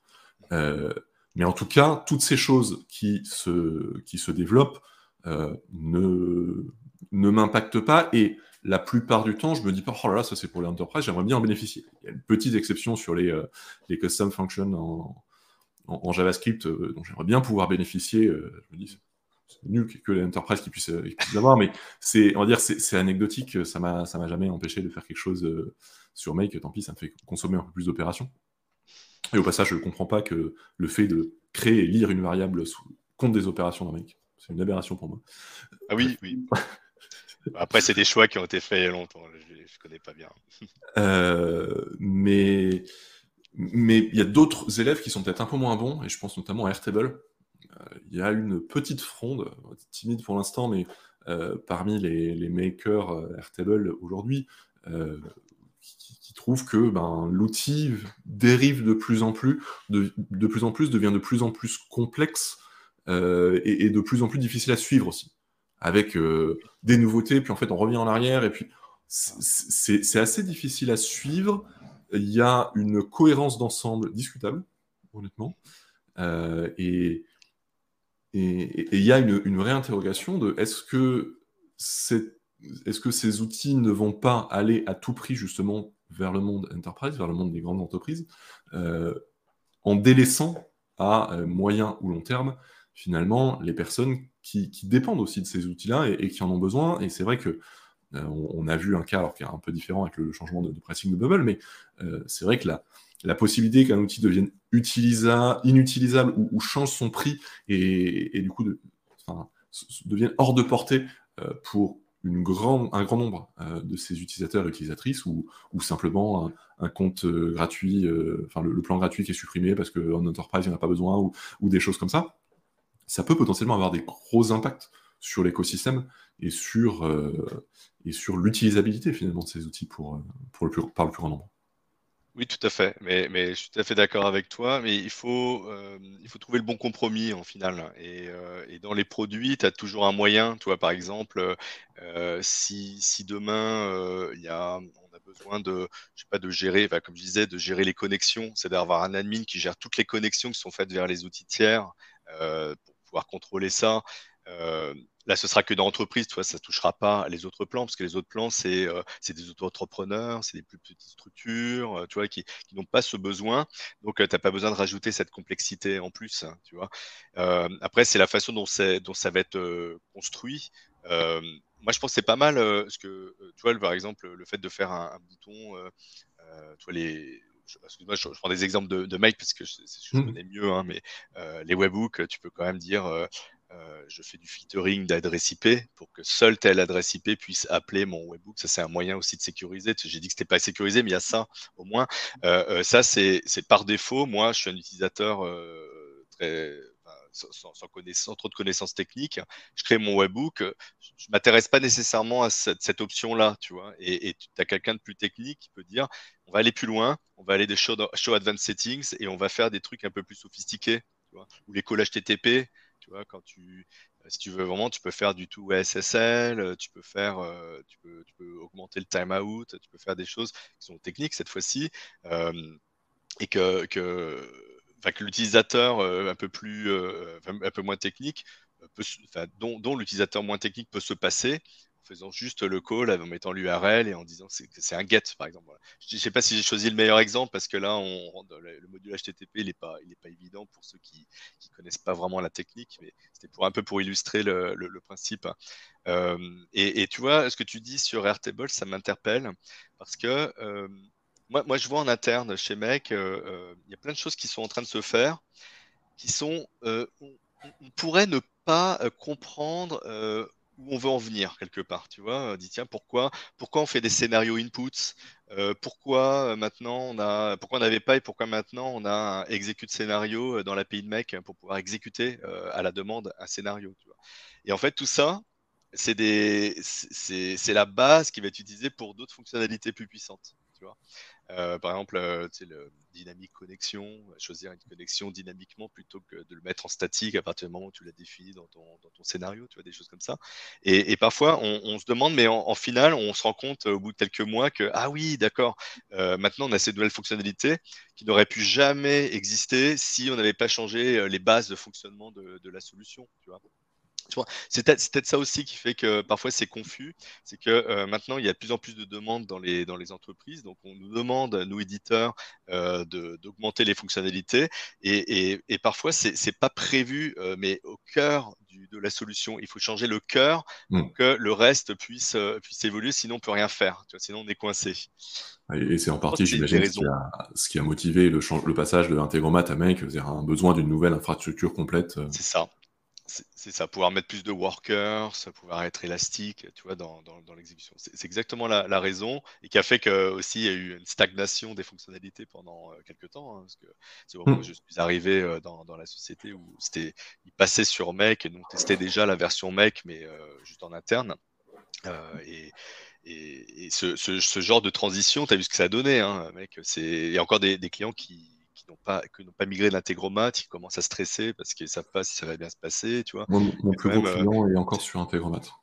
Ben oui, ça m'étonne pas, ça m'étonne pas, et parce que ça fait peur, ça fait peur. Hein, euh, non, enfin, on n'a pas envie. Euh. Enfin, c'est très rationnel, c'est que je sais très bien les limites de, de la migration, c'est-à-dire que bon, il y a les, faire le tri dans les webhooks, parce qu'on peut avoir un webhook pour un seul scénario, ça, ça, va encore, mais il y a notamment le, la gestion des roll-ups sur Airtable, qui n'est pas faite de la même manière entre Integromat et Make. Et ça veut dire qu'à la main, entre les deux, il va falloir que je le fasse, que je ah, corrige tout, sinon, tout va planter. Et, je dois le faire pour euh, une centaine de scénarios. Et je, il y, a des milliers de modules et c'est un temps énorme. Donc, euh, je, repousse. donc, bah, tu es, dans, l'exemple type du, côté disruptif de, devoir faire évoluer une solution pour la rendre plus accessible à, tout, à plus, en fait, hein, pour euh, pouvoir étendre son utilisation. Et, euh, et ça, euh, ça c'est clair. Par contre, moi, juste pour, pour défendre Make là-dessus, je trouve ça assez exceptionnel que en changeant d'infrastructure, en, revoyant le code de la solution, on est réussi à être rétrocompatible quand même dans 95% des cas. Tu vois, il y a des, cas comme tu évoques. Hein, qui, je n'ai pas de reproche particulier à faire à Make. Hein. C'est juste une réalité opérationnelle. Ouais, non, mais c'est vrai. Je ne le prends pas comme un reproche. Hein. Je, moi, je suis, tout à fait ouvert là-dessus. Je suis très à temps plein pour ce client. Je me dis, bon, allez, je prends, je prends un jour pour le faire et c'est bon. Mais là, je bosse pour eux une demi-journée par semaine. Et, avec tout le reste, ben, c'est jamais le bon moment. Ouais jamais le bon moment. Mais c'est, mais c'est, mais c'est vrai. Et, je trouve que euh, euh, j'aime bien ce qu'est la remarque de Arnaud. Euh, après, on revient à voir la DSI qui pilote déjà la technicité des outils, puis qui laisse les métiers en leur laissant un, cadre souple et maîtrisé. et, moi, je pense que c'est là qu'on va. Je pense que c'est là qu'on va en finale. C'est le rêve de tout le monde, j'ai envie de dire, à la fois des DSI et, du métier, mais. Mais c'est ça, c'est ça. Il y a du boulot encore. oui, il y, a encore, il y a encore du boulot, mais comme on disait, hein, soit, en, éducation, mais aussi dans les technologies. Hein, euh, mais, mais, comme ça, ça, y vient, on le voit, on le voit très bien euh, qu'il y, a, une voilà, avec les nouvelles fonctionnalités, des tendances à, aller vers, euh, vers, vers, ça. Mais comme tu dis, il faut, faut le faire avec, avec contrôle. Euh, pour éviter que ce soit complètement disruptif et que du coup les gens ne sachent plus l'utiliser, qu'on se retrouve dans des outils euh, très complets, hein, euh, des outils d'iPass classiques, ils sont, très puissants, ils font énormément de choses, hein, mais beaucoup plus complexes. Donc c'est pour ça qu'il n'y a que l'IT qui est dessus. Il ne faut, pas aussi que les citizens développeurs, comme tu dis, se, sentent exclus et ne puissent plus utiliser les produits. Moi, j'ai peur et je me dis en même temps c'est inévitable. Il y a forcément des produits qui arriveront un jour à cocher toutes les cases pour l'IT, mais qui auront perdu leur base d'utilisateurs parce que, parce, que les, gens n'auront plus suivi. À un moment, ils se disent, ben, c'est trop compliqué. C'est trop compliqué. Bah, j'espère que ça n'arrivera pas. Euh, moi, je pense qu'on pourrait avoir des, systèmes de type euh, euh, activer le mode expert, par exemple, versus pas mettre le mode expert, tu vois, ou, à un moment donné, bah, c'est un peu comme le show advanced settings que tu vois parfois. Mmh. tu vois, quelque chose qui, fait que tu peux quand même travailler sans, rentrer trop dans la technique, mais si tu as besoin vraiment de faire un truc très poussé pour plein de raisons, là, tu rentres dans la partie technique. c'est ce que. On, bah, mec essaie de le faire, c'est avec les custom apps. Euh, bah, si, quelqu'un dit voilà, moi je suis, métier, je ne sais pas appeler des API. Euh, hop, quelqu'un de plus technique et crée, la custom app, hein, et ensuite la, personne non technique, elle l'utilise comme n'importe quelle autre app dans, ce scénario.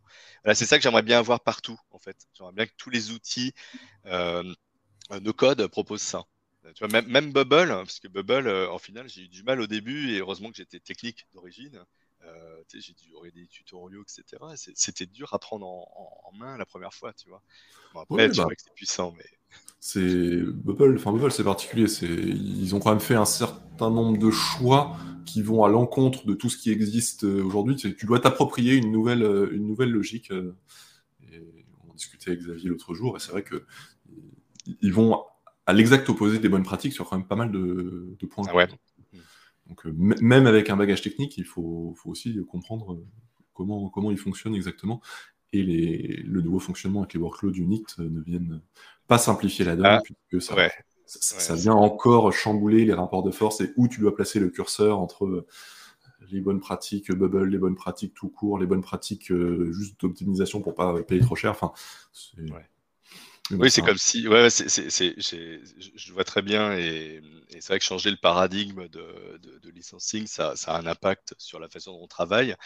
Et, c'est vrai que si, si tu as créé euh, tout, plein de projets euh, en, ayant ça à l'esprit, euh, je, prends l'exemple, bah, mec, on compte les opérations, donc tout le monde est en train d'essayer d'optimiser l'utilisation des opérations, peut-être parfois en faisant des, des contournements qui s'imaginent demain, un mec dit, eh ben, maintenant c'est plus les opérations, on change notre mode de licensing, c'est, je sais pas, le nombre de steps plutôt qu'opérations, le nombre de data que tu vas agréger. Mmh il y en a plein qui vont, euh, qui vont râler, qui vont devoir revoir tout leur scénario, euh, tout ça. Donc, euh, j'imagine la frustration que, que Satan a dû avoir quand, il y a eu des changements. Ah, c'est donc oui, effectivement, pour moi, un, modèle économique vertueux pousse les gens à aller dans la bonne direction en termes de bonnes pratiques, en termes d'efficacité. Et c'est aussi pour ça que, que, je disais, je comprends pas que les, les variables soient payantes dans, dans Make, parce que justement, ça pousse dans la mauvaise direction si tu réutilises euh, une formule plusieurs fois dans ton scénario, la bonne pratique, c'est de faire une, variable qui fera que tu n'auras pas besoin de la, définir plusieurs fois. Sauf que comme ces variables, tu les payes, et eh ben, euh, des fois, tu dis, bah non, je ne vais pas créer une variable, je vais copier-coller euh, cette formule dans les différents endroits où j'utilise, sauf que ça devient impossible à maintenir. Et c'est vrai que tu as un peu des black patterns comme ça qui poussent pas forcément dans la, dans la bonne direction, et je trouve ça un peu dommage. Ouais, mais c'est vrai, il y, aura toujours un, euh, des, côtés négatifs dans certaines fonctionnalités qui sont proposées par, par les éditeurs par rapport au, coût hein, que, ça, que ça représente. Et c'est difficile de trouver le bon compromis, hein, tu vois, mmh. des, des, choses. Moi, moi j'utilise des sets variables pour, euh, pour stocker un, un array. Et après, j'utilise des fonctions pour extraire des datas quand je veux comparer, savoir si ça se trouve dans mon array. Et là, le set variable, il fait gagner énormément d'opérations à l'inverse. Mmh parce que j'ai pas besoin de réinterroger la source. Mmh. Euh, j'interroge une seule fois la source, je fais un set variable, et ensuite cette variable-là, je la réutilise euh, dans plein d'endroits. Et, je peux te dire que sans ça, euh, je ferais dix fois plus d'opérations pour mon scénario. Donc, tu vois, quelque part, il y a aussi des cas où mmh. c'est intéressant, même si ça m'a coûté une opération de faire le set variable.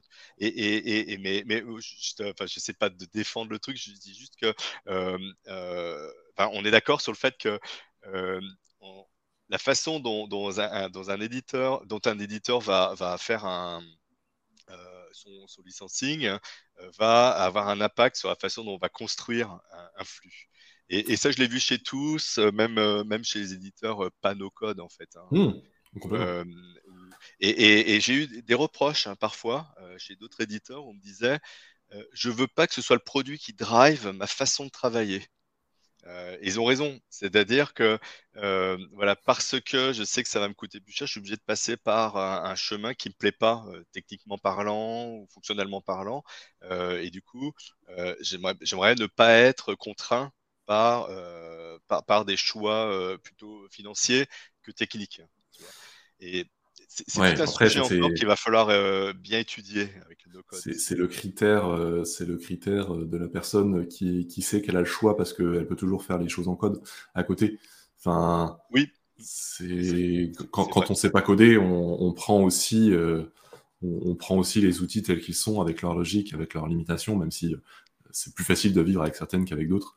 Après, c'est vrai que Xavier dit, dit qu'un point important, c'est de ne pas avoir à tordre les process pour qu'ils rentrent dans les outils. Ça, c'est vrai. Ça, c'est vrai. moi, j'ai j'ai, je vois un peu le, cheminement inverse, c'est-à-dire que mes clients, c'est surtout des petites entreprises.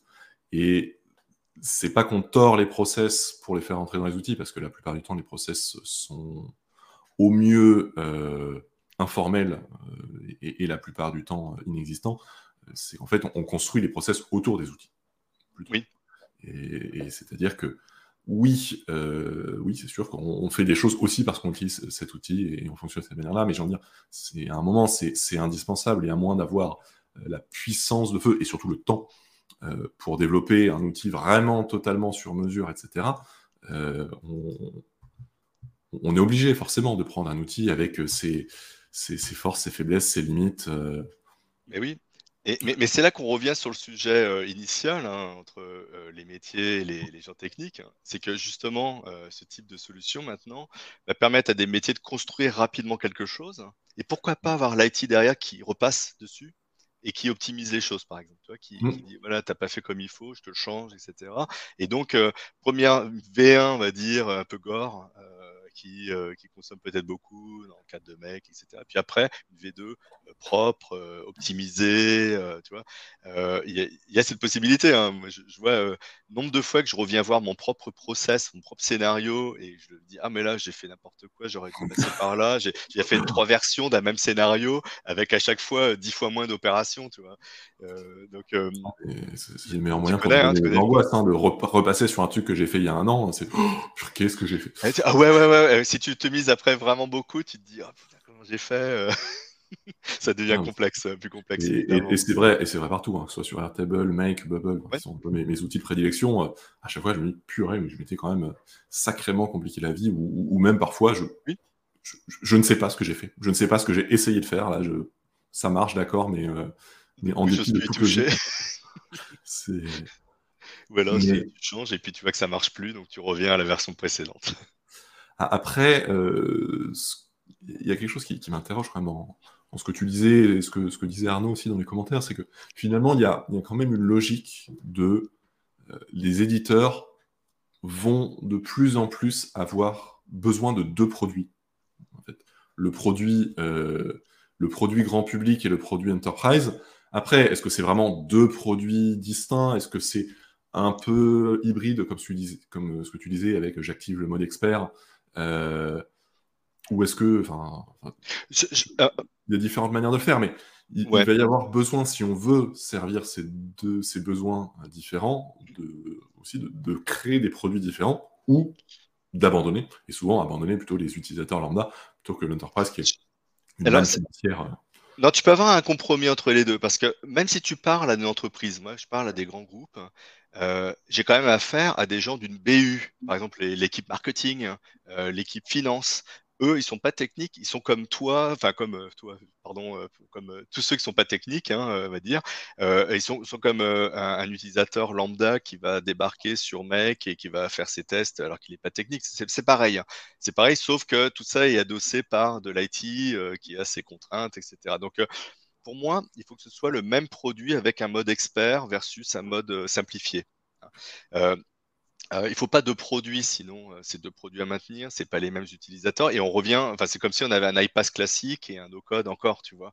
ce qu'il faudrait, c'est avoir le, périmètre le plus large possible entre les métiers et l'IT et pouvoir répondre à tous les besoins, va dire, ou faire plaisir à tout le monde, hein, tu vois. Mmh Donc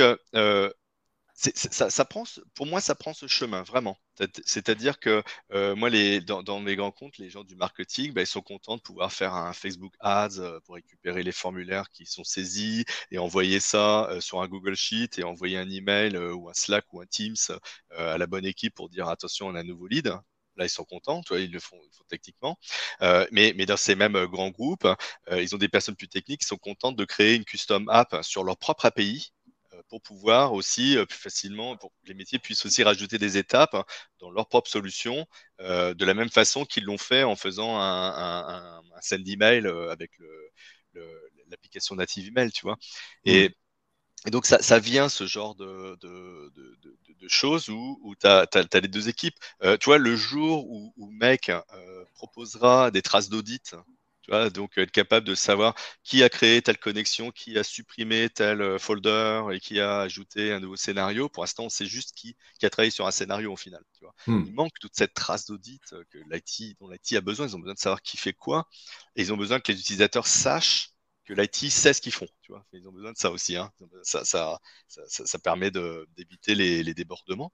Et donc, euh, les, euh, tu, vois, le, jour où il y aura ça, on dira aussi, en plus, les, gens techniques pourraient ne rien faire sur la solution, mais au moins, euh, à un moment donné, ils peuvent aller voir ce qui se passe. Tu vois.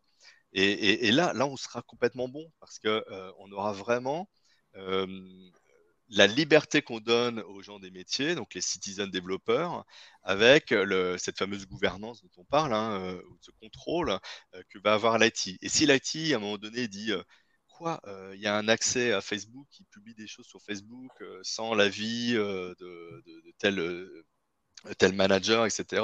Hop, il pourrait désactiver, par exemple, tu vois, parce qu'il le saurait, il saurait ce qui se mmh. passe. donc il manque encore des trucs pour ça il manque encore des trucs, pas que sur euh, Make, sur d'autres euh, d'autres solutions.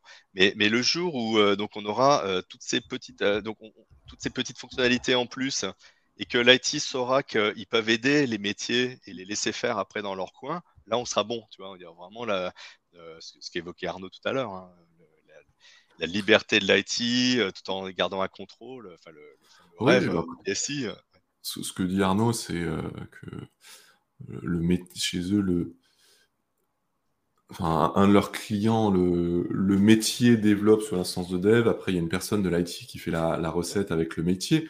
J'ai envie de dire, c'est génial. C'est génial si ça peut fonctionner comme ça. Je me dis, en pratique, euh, est-ce que est-ce que c'est viable euh, Déjà, est-ce qu'il y aura la, la, volonté côté IT euh, de, de le faire, d'ajouter ça euh, Est-ce que finalement, on ne fait pas que déplacer le goulot d'étranglement? Avant, le goulot d'étranglement, c'était la vitesse de développement de l'IT. Maintenant, ça va être la vitesse de recettage de l'IT. Enfin, je, suis totalement convaincu sur le principe, un peu plus dubitatif sur la, possibilité de le faire à grande échelle, à moins d'avoir une solution, euh, enfin, une logique IT qui est vraiment tournée nos codes. Euh, il y, a, Walid, euh, nous, qui a fait, qui a fait coucou tout à l'heure. Lui, typiquement, c'est ce qu'il fait chez Murphy. Il est, il chapote hein, vraiment les, solutions no-code ah et, il aide à, documenter, à, structurer, à, à, recéter, etc. mais parce que c'est une volonté de la boîte et parce que il fonctionne avec des outils no-code et la taille de la boîte le permet. Est-ce que dans un grand groupe, c'est envisageable? Euh, si on ne parle pas de 200 euh, employés, mais qu'on parle de 20 000 employés, est-ce que c'est envisageable d'avoir quelque chose comme ça? Ou même 2000 employés? Enfin, c'est... Euh, moi, je pense que, comme, comme, tout domaine, il y a des nouveaux postes à créer, des nouveaux types de métiers à créer. Hein. Euh, moi, je, parlais beaucoup d'API management à l'époque et il n'existait pas des profils qui faisaient euh, que des API ou qui géraient les, API et leur sécurité. Maintenant, il y a des rôles qui, sont, euh, qui, existent dans, les grosses entreprises pour faire ça. Et je pense que ce sera, ce sera le cas aussi. Pour l'instant, c'est des gens de l'IT qui sont détaché pour, euh, pour gérer ça. Et c'est pour ça d'ailleurs qu'on nous demande beaucoup, euh, euh, en, tant qu'éditeur, de, de s'aligner avec ce que fait déjà l'IT. Tu vois, on a, moi, le nombre de fois, on me dit est-ce que vous intégrez GitHub hein, pour les sources des, des scénarios? Est-ce qu'on peut utiliser Jenkins pour faire des déploiements continus les, tests, le QA, la production Est-ce que vous gérez des environnements, etc. Tu vois, euh, parce que ils ont, ils sont, déjà bien, structurés dans ce domaine-là et ils veulent pas perdre euh, cette structure-là.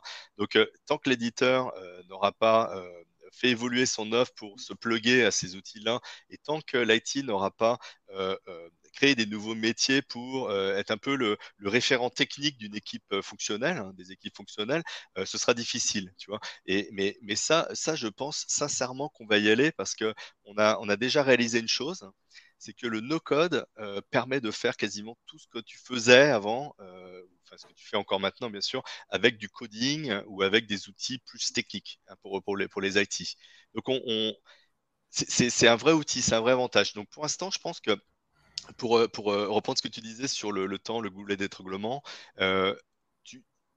tu peux en avoir sur la partie déploiement, mise en production, test de non-régression, etc. Parce qu'on va demander à l'IT de gérer ça, mais tu as quand même gagné vachement de temps sur les développements grâce au no-code. Mmh. Hein. Et, ce temps-là, déjà, était gigantesque hein, chez les IT qui sont débordés. Hein. C'est même pas leur faute. On disait, il y avait des, des, des, des stats, c'était genre 80% du temps des gens de l'IT est utilisé pour maintenir l'existant.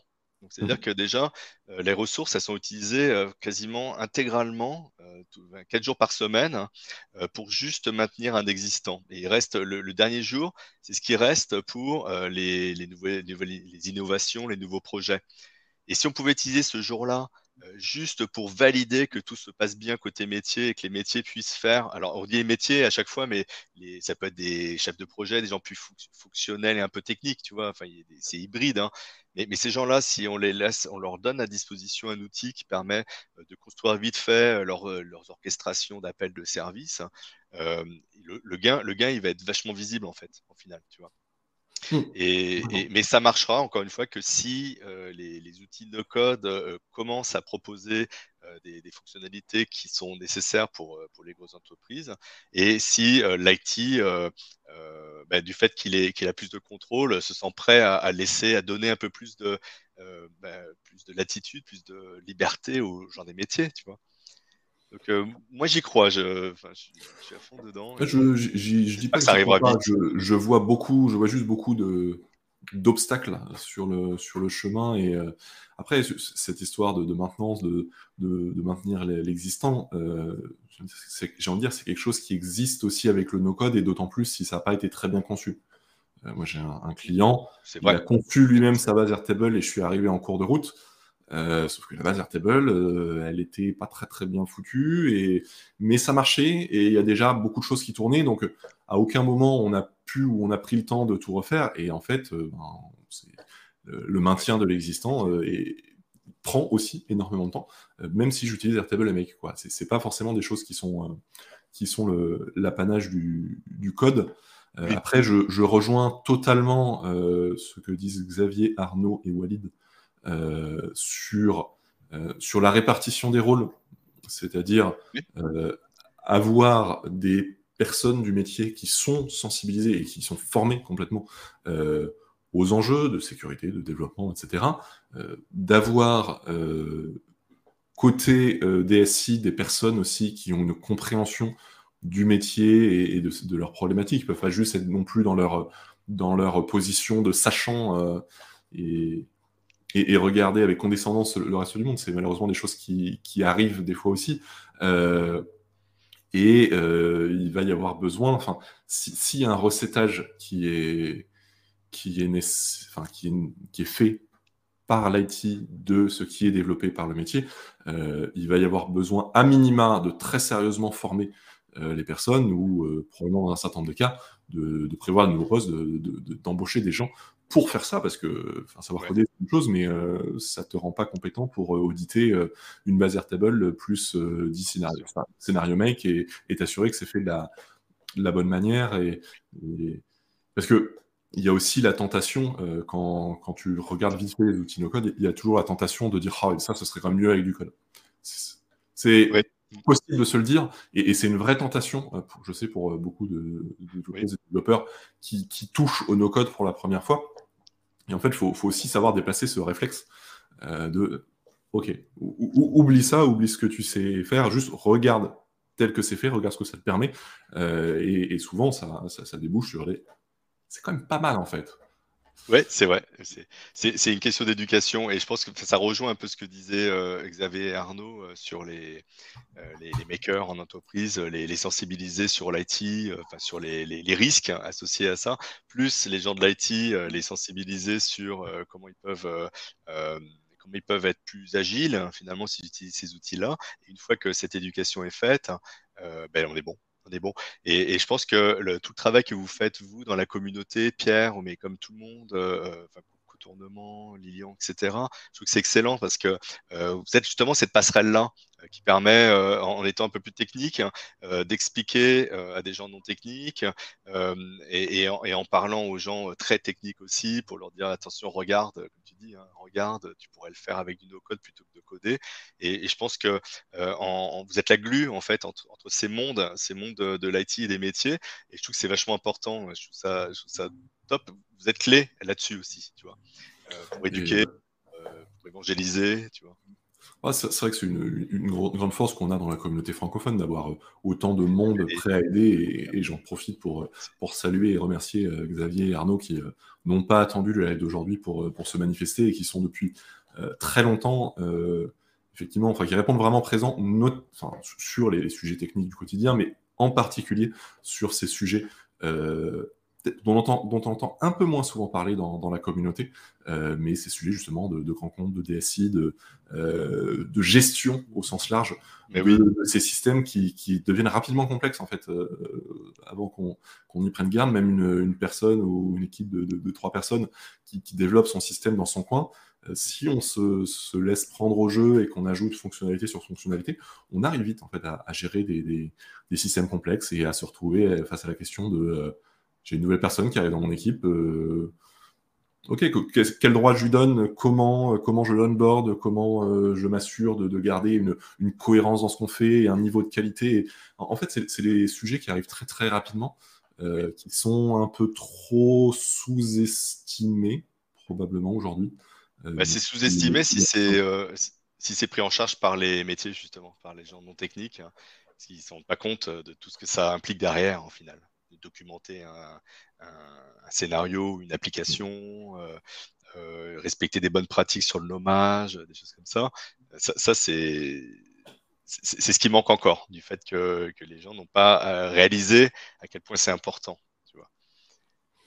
complètement, d'accord.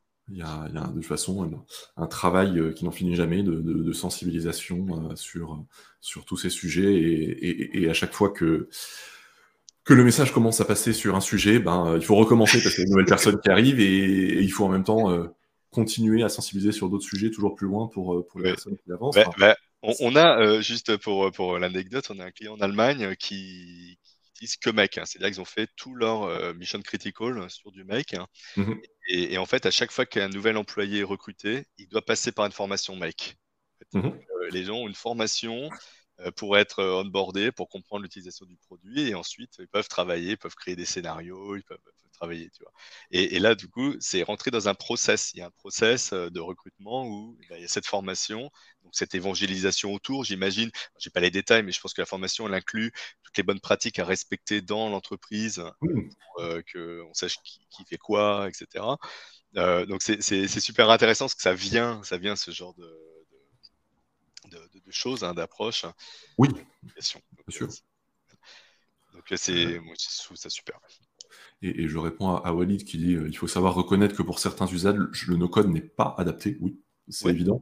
Ah, et, de manière générale, euh, moi j'ai une, j'ai une règle assez. Euh, enfin, j'ai une règle que je m'applique, c'est que je, je me méfie, voire je disqualifie tous, les, tous les jugements absolus et non nuancés une personne qui va dire que euh, le no-code n'a aucun intérêt ou une personne qui va dire que le no-code permet de tout faire, euh, je ne prends pas trop au sérieux ce genre de déclaration parce que, parce que forcément c'est toujours plus compliqué que ça.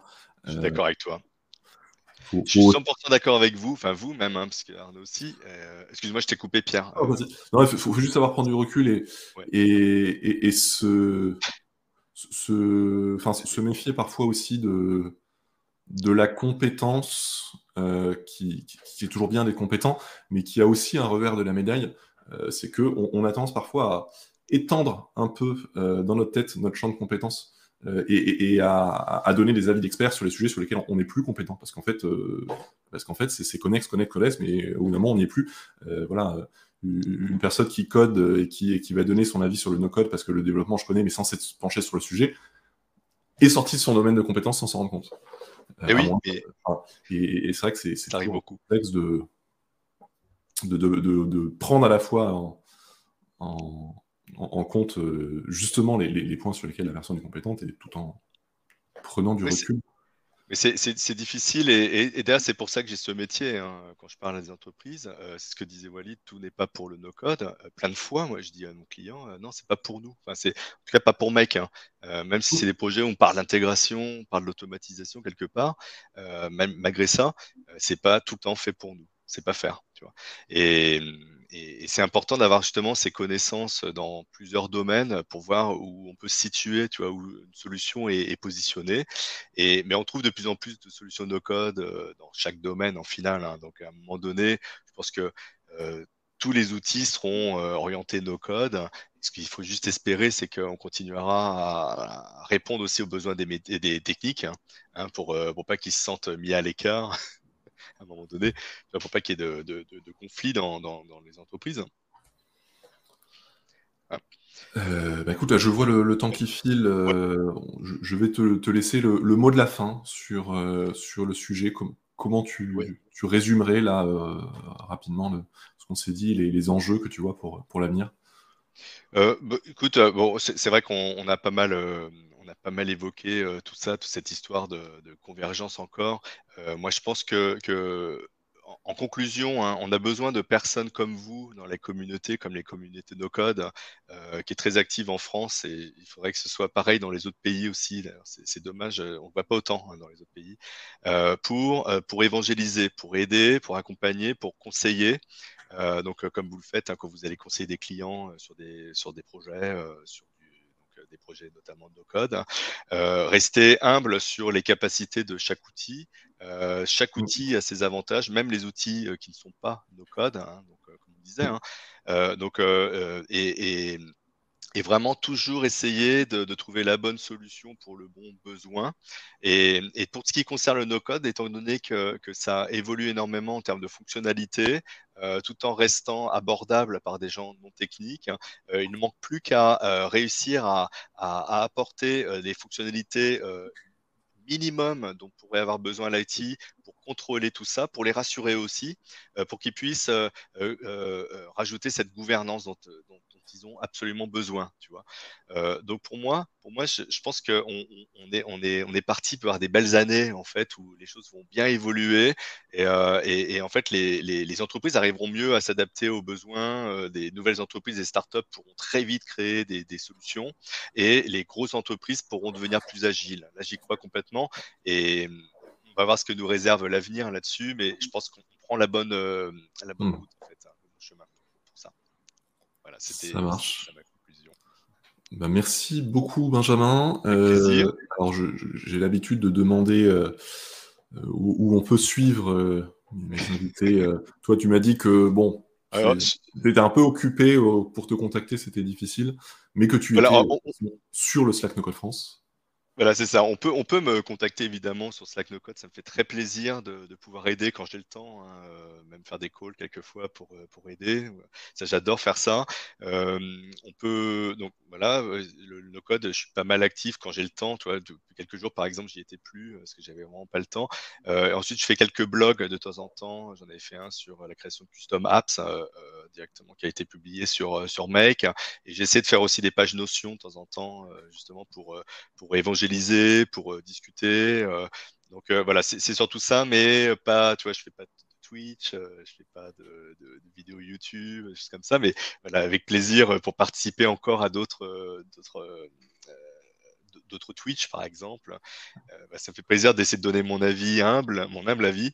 voilà, Il, existe de nombreuses manières de contribuer et, tu fais partie des, bons contributeurs. Hein, de, ah bah c'est gentil, merci. Et toi aussi d'ailleurs. On va ton nom tout le Moi aussi. tu m'as même aidé sur Bubble l'autre fois.